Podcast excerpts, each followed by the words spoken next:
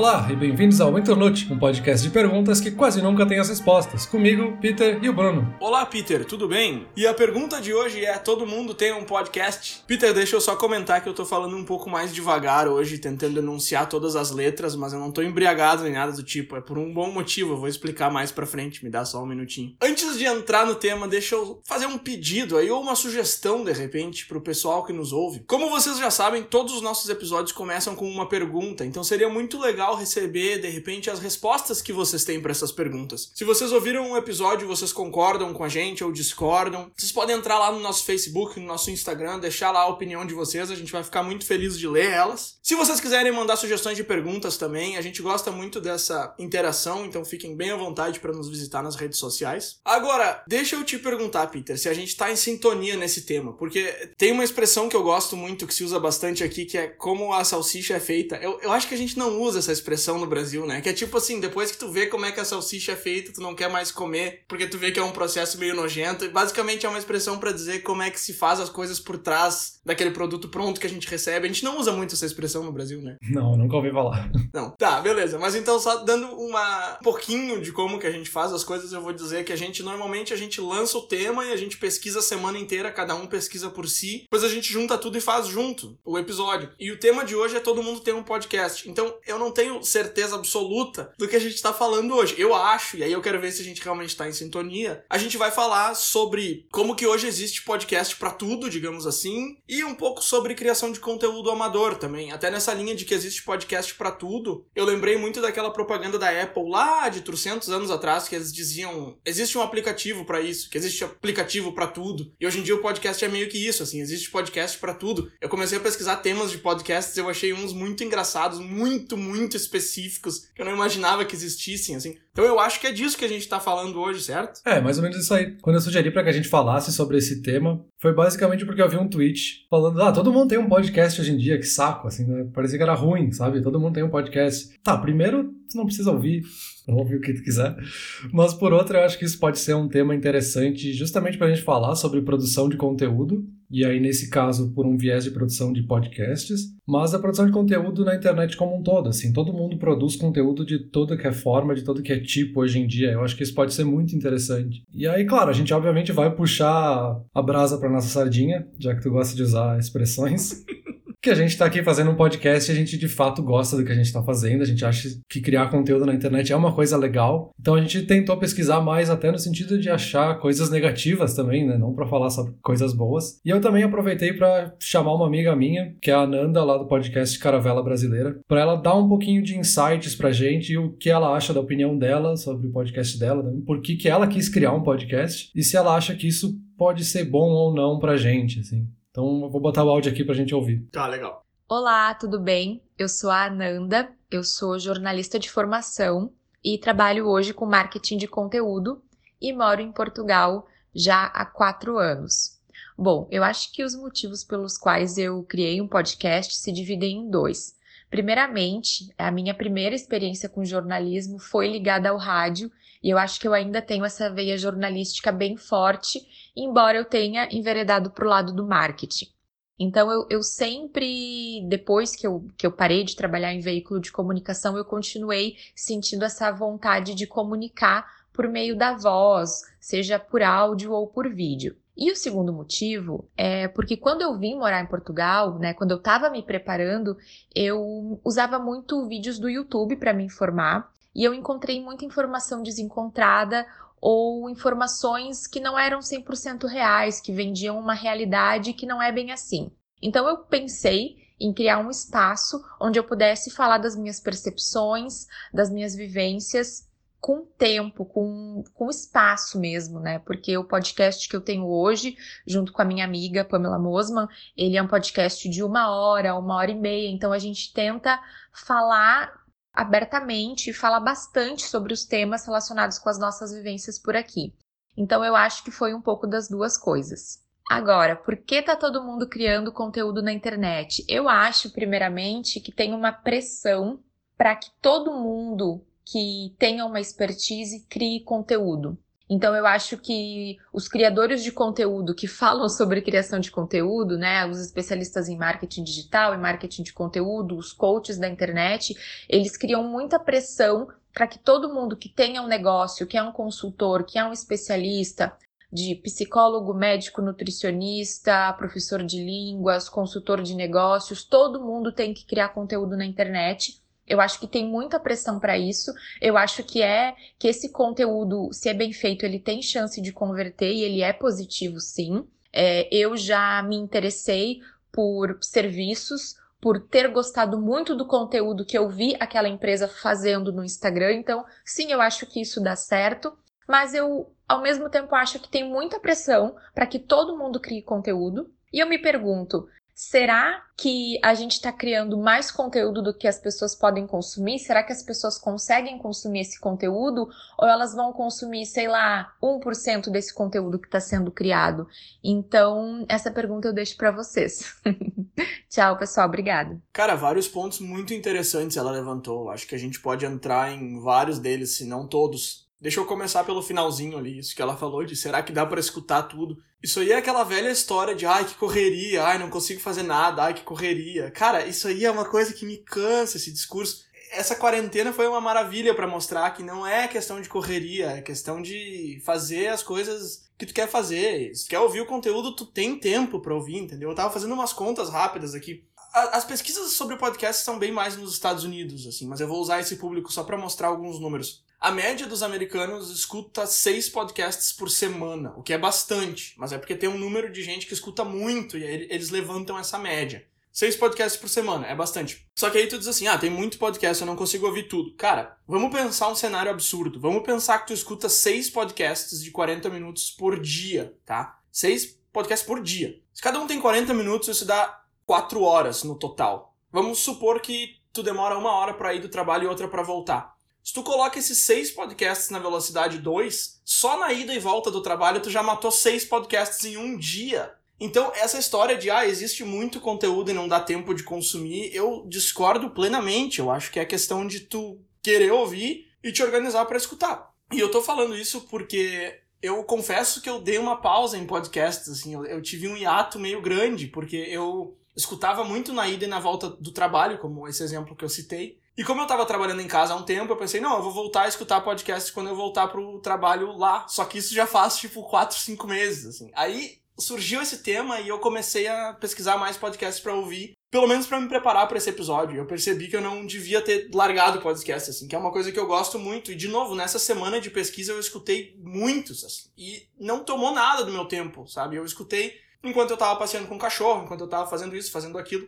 Então, enfim, resumindo a minha opinião sobre isso, eu acho que em, em relação a tempo disponível para ouvir conteúdo, tempo existe, é só questão de saber onde que tu vai encaixar esse, esse conteúdo. É, eu acho que mistura dois pontos aí, na verdade. Um é tu ouvir o que tu quer, consumir os conteúdos que te interessam. Então, se eu quiser gastar uma hora ouvindo podcast antes de dormir, ou se eu quiser gastar uma hora assistindo uma série antes de dormir, eu escolhi o conteúdo que eu quero e pronto, assim, é isso que eu quero gastar essa hora fazendo. Aí, claro, tem aquela questão de que podcast a gente pode fazer enquanto faz outra coisa, que a gente tá só ouvindo, então eu posso, sei lá, lavar louça enquanto eu tô ouvindo um podcast. Mas também tem aquela outra questão que volta ali para aquele tweet que estimulou a gente a fazer essa pergunta, tipo, ah, todo mundo tem um podcast. E é bem tipo, tá, tu não precisa ouvir, tu pode não ouvir nenhum podcast. Uhum. Tem até um lado positivo de tipo, tu tem milhões de opções e aí tu escolhe o que tu quer ouvir ou não. Me parece que é pior pro lado de quem tá produzindo de que tem tantas opções e talvez o nosso nunca vai ser escolhido para ser ouvido. E aí, do lado de quem consome, talvez a dificuldade esteja em escolher o que ouvir. Mas se tem tempo ou não, eu acho que isso vai de cada pessoa e acaba sendo positivo no fim das contas. Não, com certeza. Até que eu comentei que eu andei ouvindo vários podcasts essa semana.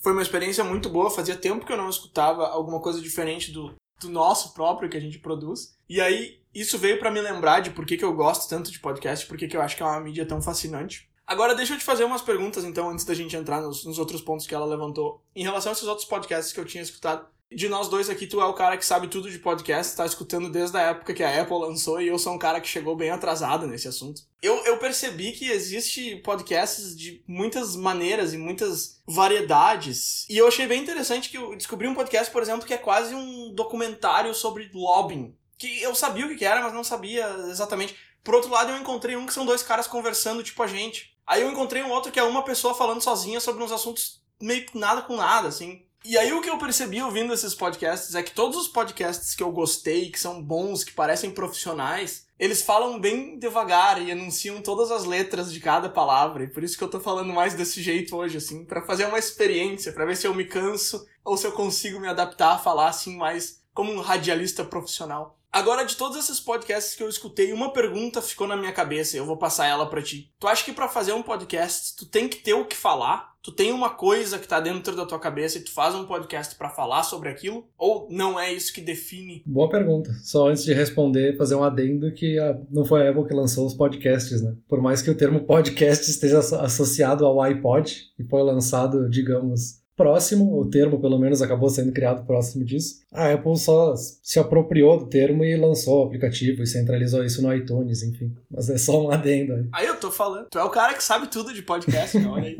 Bem menos. Mas eu acho que os dois, porque justamente a gente está falando de criação de conteúdo independente, então tu pode simplesmente criar um podcast porque quer criar um podcast, ou porque tu tem alguma coisa para falar e o podcast, por acaso, é o formato ideal para aquilo que tu quer falar. No caso da Ananda aqui que ela comentou, ela acabou criando um podcast porque ela sempre se identificou com o rádio e digamos que para ela o rádio se transformou no podcast e o podcast é a melhor forma dela se comunicar e trazer as informações que ela quer trazer para o público dela. Então tem os dois. Talvez para a longevidade do conteúdo seja importante ter o que falar para que as pessoas de fato se engajem e se interessem pelo conteúdo. Então tem que ter o que falar para que esse conteúdo se mantenha e seja relevante com o tempo.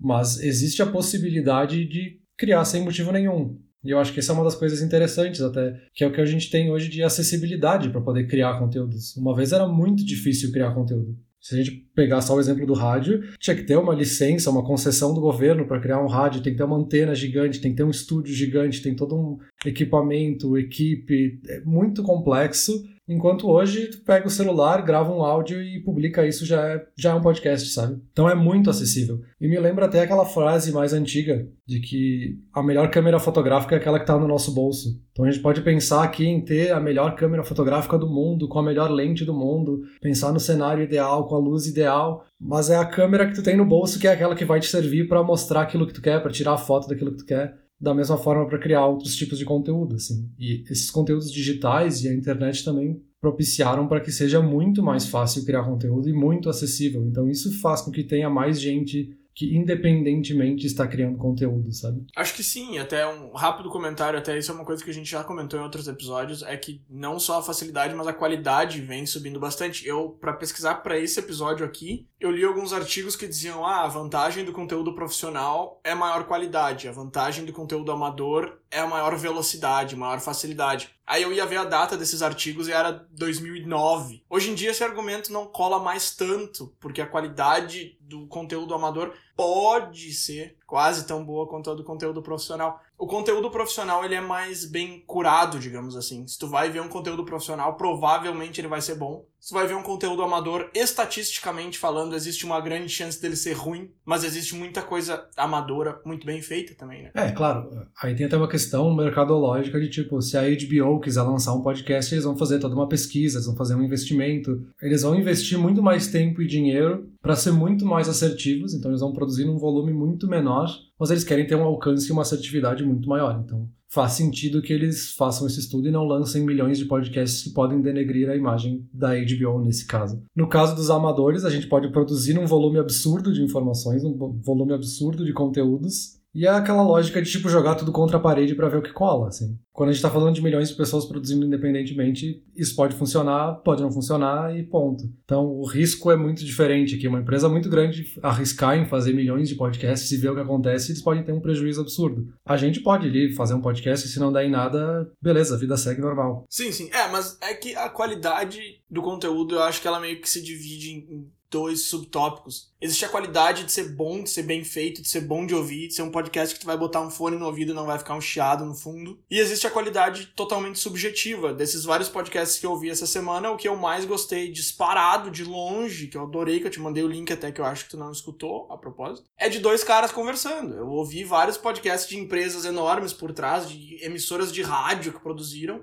que, cara, são, são bons, são ótimos, claro, eu gostei, até eu pretendo ouvir mais episódios, mas o que eu particularmente mais gostei é esses dois caras fazendo amador, assim. Então existe essa qualidade subjetiva que às vezes quem tá fazendo de forma amadora consegue se comunicar com o público melhor porque eles são parte daquele público, versus uma empresa produzindo alguma coisa. É, aí tem um ponto bem interessante que entra até naquela teoria do Chris Anderson, da cauda longa, assim, de que a gente tá produzindo conteúdo muito para um nicho e aí o amador acaba ganhando uma relevância muito grande porque o amador, no sentido daquela da palavra de quem cria porque ama aquilo que faz e não cria simplesmente para ganhar dinheiro, ele está criando um conteúdo às vezes com uma qualidade um pouco mais baixa, mas isso dá uma sensação muito maior de proximidade com as pessoas que estão ouvindo. Então se sente mais próximo, parece mais real ouvir uma pessoa que está falando com o microfone que ela tem em casa, que está falando da forma que ela fala com os amigos, é diferente de um conteúdo mega produzido de tipo o jornal da, do horário nobre, que é super plástico, tem um formato específico, tem uma linguagem adequada,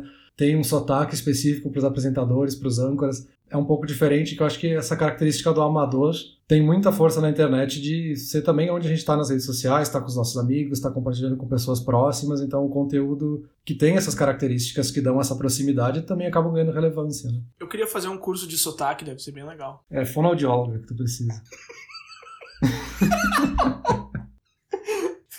Tá. Agora ligando em outra coisa ali que a Ananda falou, ela comentou que existe essa pressão para criar conteúdo e existe mesmo, porque quando alguma empresa ou algum profissional cria um conteúdo online, ou seja a plataforma que for, os competidores acabam ficando para trás, porque aquele cara ali tá falando com o público sem o público precisar pagar sem o público precisar ir atrás, é um cara que está se disponibilizando, e isso é muito bem visto. Então eu acho que ela tem muita razão nisso. Mas por outro lado, eu li um artigo que dizia assim: seu negócio precisa de um podcast. E aí eu pensei, será que precisa? Porque eu fiquei pensando em vários negócios que existem, ou profissionais, que não caberiam fazer um podcast sobre o que eles fazem. Eu não sei. O que, que tu acha sobre negócios terem podcasts? Ah, eu concordo com esse ponto dela de que existe muita pressão para criar conteúdo. E aí, quando a gente estava falando especificamente dos gurus do marketing digital, eles trazem muito, assim, que todo mundo precisa ter um podcast, porque esse é o ano do podcast, então essa é a mídia que precisa ser investida e tal. Mas aí é aquela coisa, tipo, vamos com calma, sabe? Eu comentei agora há pouco ali da, da HBO, esse caso fictício, né? A empresa tem que tomar muito mais cuidado, assim, ela tem que criar o conteúdo que faça sentido para a empresa dela e que vá fazer sentido para os consumidores dela. Criar um podcast por criar pode simplesmente criar uma imagem negativa para a empresa. Os consumidores podem olhar e achar, ah, que estão fazendo isso aí? Que modinha, que coisa nada a ver. Então pode ter um impacto negativo. Então tem que ser. Quando a gente está falando das empresas, tem que dar passos com um pouco mais de cuidado, assim. E aí eu acho que as empresas até se beneficiam dos amadores em poder olhar como é que o mercado reage a partir dos conteúdos dos amadores e aí ela consegue tomar uma decisão mais assertiva de agora eu faço um podcast, como eu faço o podcast, que etapas eu, eu sigo, enfim, eu acho que faz sentido nesse caminho, assim, eu acho que todas as empresas precisam sair criando, que a gente poderia fazer essa lógica para qualquer nova tecnologia digital que surgir, assim, ah, todas as empresas agora precisam fazer live todos os dias, o tempo todo, porque é live que as pessoas estão consumindo. Calma, tu tem que ter um motivo para fazer isso, tem que ter uma justificativa, tem que estar tá aliado com os objetivos da empresa, assim, não é sair fazendo, sabe? É, eu concordo, acho que é bem por aí. O que eu tenho visto bastante são empresas investindo pesado em publicidade, em propaganda dentro dos podcasts. Que aí é um pouco intrusivo. Eu tô ouvindo um podcast que parece que eu tô conversando com amigos e do nada entra uma empresa falando. Mas tem gente que tá fazendo isso super bem, assim, que ao invés de colocar um jingle no meio do negócio, eles comentam sobre o produto, falam sobre aquilo que eles usam, que eles já usaram, que eles fizeram não sei o que. Quase que um marketing de product placement, assim, mais do que propaganda. Tem uma empresa aqui que chama HelloFresh, que eles se enfiam em todos os podcasts que eu escuto, tu já deve ter ouvido bastante coisa deles também. Mas eles fazem de uma maneira legal, assim, até esse podcast que eu comentei que eu gostei bastante, os caras até falam, assim, no episódio que eu tava vindo, eles dizem, ah, essa é a empresa que a gente mais gosta de anunciar, porque eles deixam a gente fazer qualquer coisa com a marca deles, aí eles vão lá e inventam uma musiquinha e avacalham. E tipo, tá, e não fica tão chato. Porque propaganda sempre foi um negócio intrusivo, mas existe uma maneira X de fazer, existe uma maneira Y. Dá para fazer um negócio legal. E eu tenho visto esse movimento das empresas fazendo coisas legais com publicidade dentro do podcast. É, esse movimento faz todo sentido porque os consumidores estão consumindo podcasts e as empresas querem estar onde as pessoas estão, né? E aí, claro, né, estar de uma forma natural, eu acho que também é um aprendizado que vem com os amadores, assim, a gente vê como os amadores fazem, como é que é essa linguagem natural para entender isso e aí fazer uma publicidade de uma forma que soe natural e que não não seja invasiva, né, não seja chato para quem está ouvindo. Que é um desafio bem mais difícil do que parece para quem vê de fora. Fazer uma propaganda suar natural é muito difícil, porque se tu tentar e falhar, vai ficar ridículo. Se tu tentar fazer suar natural e ficar. e der pra ver que não é, fica péssimo. É, e é um desafio eterno, assim. A gente pegar mídias já mais tradicionais, até fazer um anúncio na televisão é difícil, sem ser invasivo, né? Sim. Tá, mas aí pra gente não ficar só falando coisas positivas, e a gente obviamente tem esse viés de achar que é algo positivo, eu quis pesquisar alguns autores que trazem os lados negativos disso que a gente está falando. Porque se a gente pegar lá na origem da internet, a gente falar tipo de um retrofuturismo da internet, caras que nem o próprio Chris Anderson, Harry Jenkins ou Tim Berners-Lee, que é o cara que criou o www, eles todos tinham uma visão muito positiva, assim, uma visão utópica do que seria a internet, todas as pessoas compartilhando conteúdo, todas as pessoas vão aprender sobre qualquer coisa no momento que quiserem. Sempre era extremamente positivo essa visão deles de que a produção de conteúdo em massa, de forma independente, descentralizada, sempre ia trazer benefícios para as pessoas. E com o tempo a gente vê que não é exatamente isso, assim, não é nem todas as maravilhas do mundo, mas óbvio que também não são todas as tragédias do mundo, né? E aí um dos caras que é da, dessa mesma época ali, que escreveu um livro em 2009, que se chamava O Culto ao Amador, que é o Andrew Keane, ele sempre foi muito crítico a isso.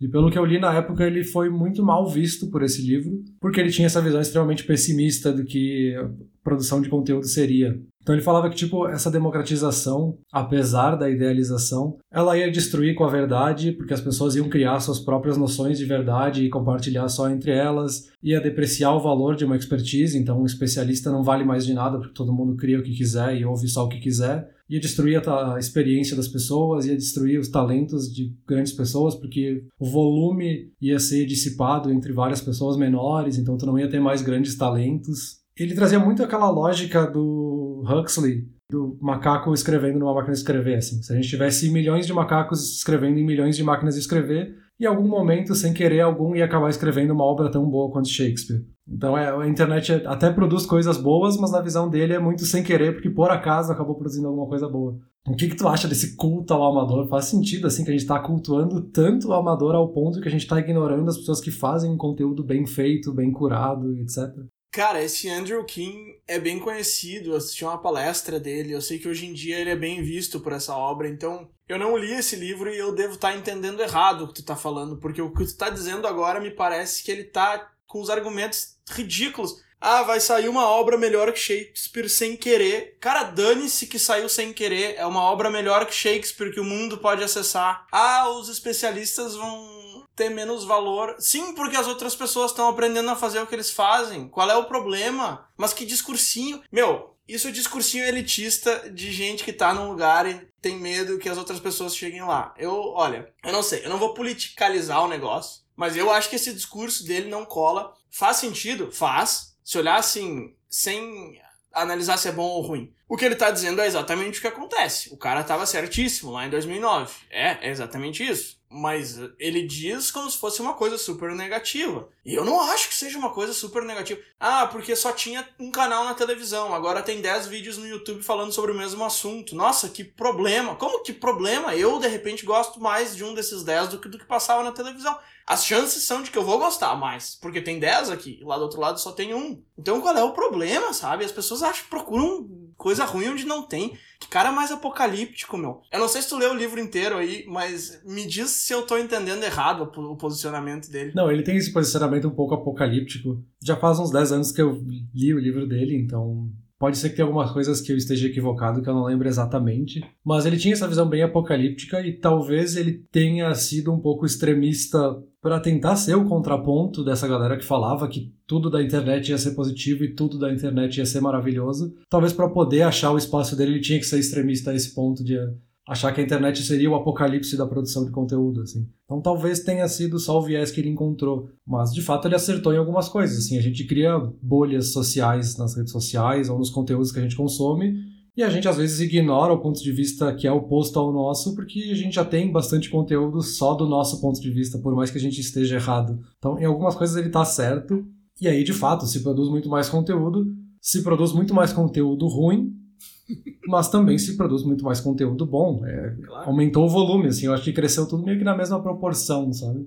Claro, claro, com certeza. Desculpa, eu esqueci. Esse aí foi um dos primeiros pontos que tu levantou quando tava falando do livro, da bolha social. E eu passei completamente por cima disso porque eu comecei a me irritar com os outros. É verdade, isso é verdade. Inclusive o Facebook até faz isso pra ti, assim. Não sei se as pessoas sabem disso, mas o Facebook vai, à medida que tu vai usando, ele vai filtrando as coisas que aparecem no teu feed. E o objetivo em outras palavras, mas basicamente o objetivo é ficar sempre reforçando a opinião que tu já tem e trazendo as coisas que tu acredita. Tu vai se sentir melhor ali, tu vai voltar no aplicativo mais seguido. Então, de fato, nesse ponto ele tem razão, e isso é uma coisa negativa no sentido de que as pessoas acabam achando que a opinião delas está super certa porque todo mundo que elas veem em volta tem a mesma opinião. Mas aquilo não é um, um retrato da verdade. Então, sim, nesse ponto ele tem razão. É, essa questão da bolha social é algo que a gente pode fazer até um episódio específico sobre isso, porque são problemas que surgiram indiretamente, eu acho, com as redes sociais. Porque, obviamente, o objetivo das redes sociais é manter as pessoas o máximo de tempo possível ali dentro delas. Elas não querem que as pessoas saiam delas. E aí, para isso, né, se eu te mandar só conteúdos positivos, tu vai continuar na rede social. Se eu te mandar uma opinião oposta, tu vai ficar, ai, que saco isso aqui, eu vou fechar esse aplicativo. Então, meio que sem querer, vamos dizer assim, eles acabaram criando esse problema. Mas acho que isso é outro assunto, assim, a gente tá desviando. Sem querer. Não, tudo bem, deixa eu só fazer um rapidíssimo comentário. Então. Agora que tu falou isso, eu lembrei que na época da eleição uma galera saiu do Facebook, né? E é justamente isso que tu tá falando, porque na época da eleição as opiniões começaram a se cruzar e a galera saiu do Facebook. Aí o Zuckerberg deve ter ficado desesperado lá. Mas, enfim, voltando ao assunto principal. É, e aí tentando entender um pouco essa questão do volume, a gente tem muito mais conteúdo sendo produzido e aí, muito mais conteúdo bom, muito mais conteúdo ruim. É óbvio que o conteúdo ruim acaba se sobressaindo um pouco mais do que o conteúdo bom, mas aí eu tentei pesquisar um pouco mais para achar algum dado que tentasse embasar isso. Se de fato é mais conteúdo ruim que está sendo produzido ou se cresceu na mesma proporção, né? Ah, eu achei um exemplo bem interessante, que é quando a gente compara a Wikipédia com enciclopédias tradicionais, como a Enciclopédia Britânica ou a Barça. Em 2005, a Nature fez um estudo e pediu para vários cientistas comparar os artigos que estão na Wikipédia com os equivalentes da Enciclopédia Britânica.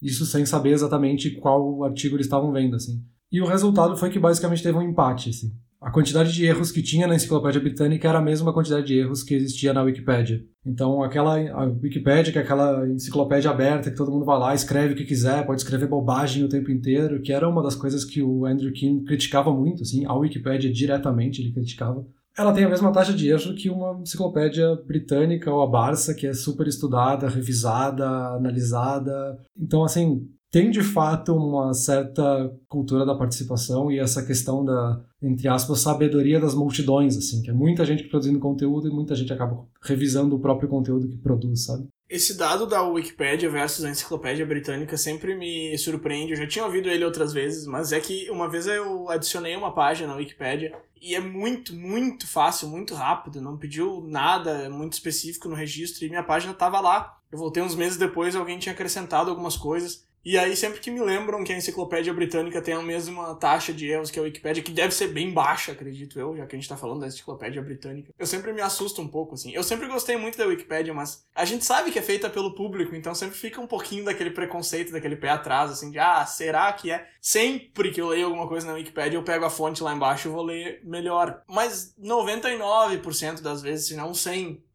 das vezes que eu faço isso, as informações se encontram, realmente o que tá ali é verdade. E isso é um testamento para cultura participativa. Eu acho que a Wikipédia em si é um monumento que essa geração construiu para mostrar que a gente consegue trabalhar junto na internet. Eu gosto muito da Wikipédia por causa disso. E por causa da informação que tem lá também. Ela é muito boa, muito fácil de usar. Qual era a tua pergunta mesmo? Ah, o que, que eu acho da Wikipédia, né? Tá, tá aí, tá aí minha resposta.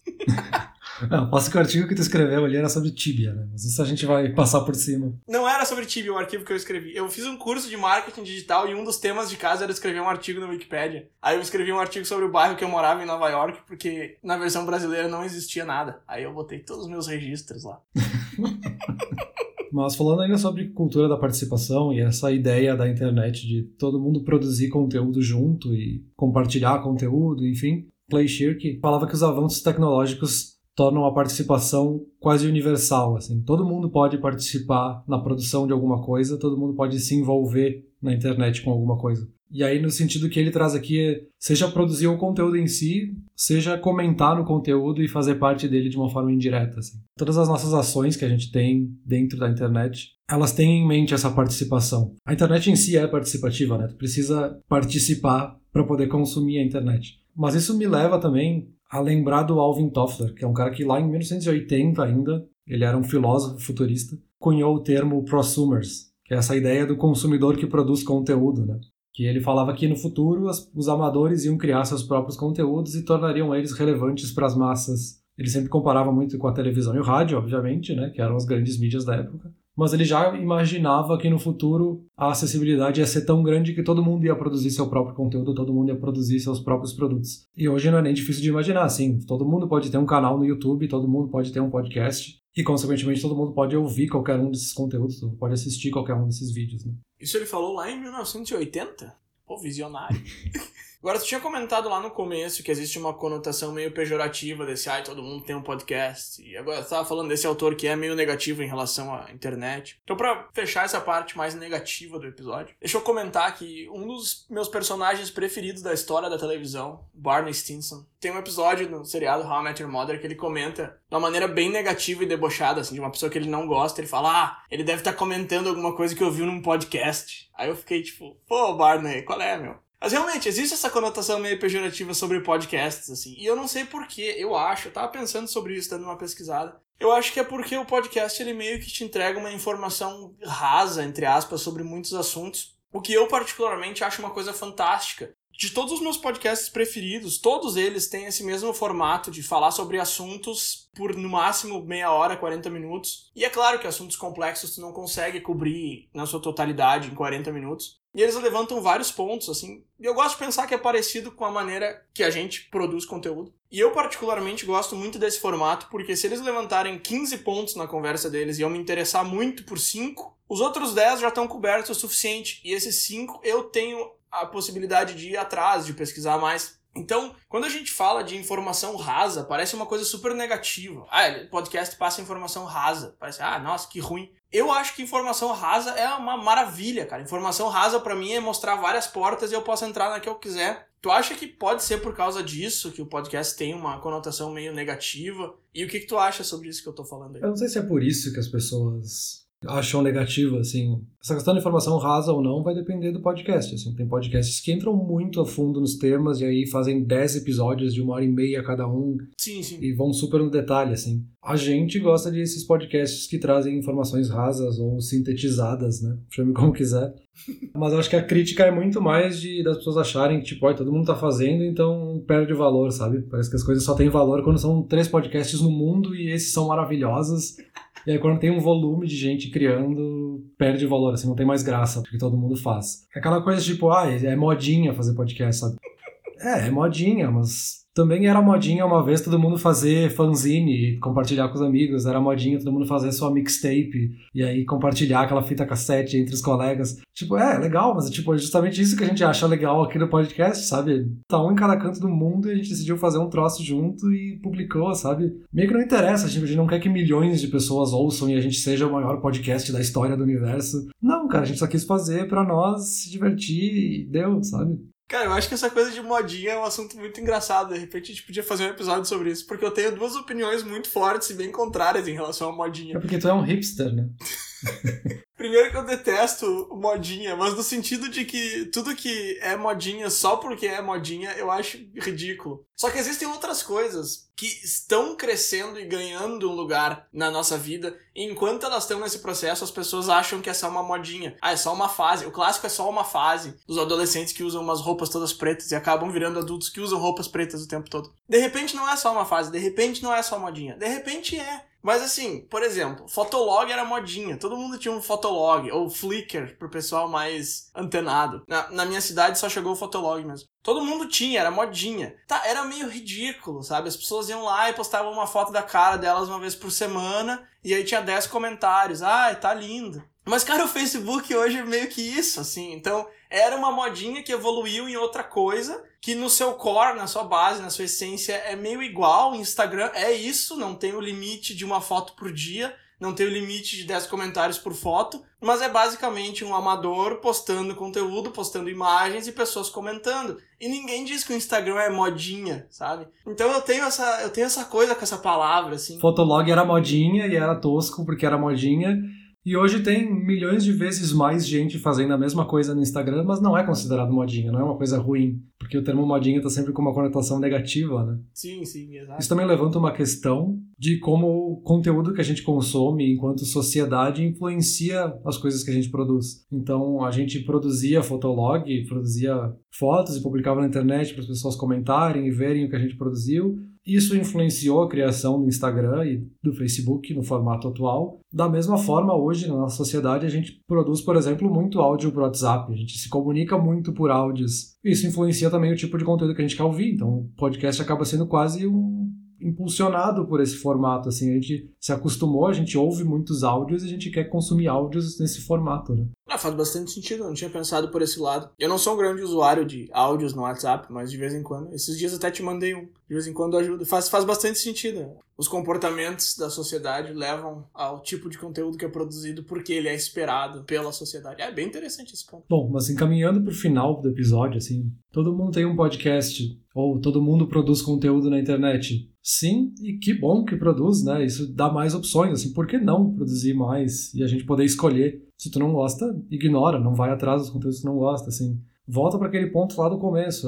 Hoje todo mundo consegue produzir, hoje é acessível produzir conteúdo. Antes era difícil, era complexo, mas não significa que as pessoas não queriam se expressar, que elas não queriam conteúdos diferentes. Hoje é possível fazer isso, né?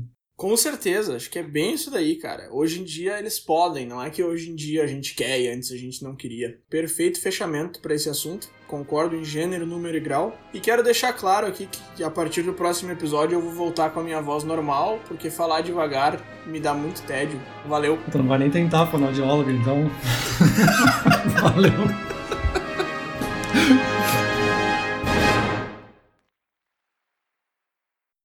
Olá, ouvinte. Se você gosta do Inturnute, não deixe de compartilhar nas redes sociais e de seguir no Spotify ou no seu aplicativo de podcasts favorito. E se você quiser compartilhar a sua resposta para a pergunta da semana, é só enviar uma mensagem. Muito obrigado e até o próximo episódio.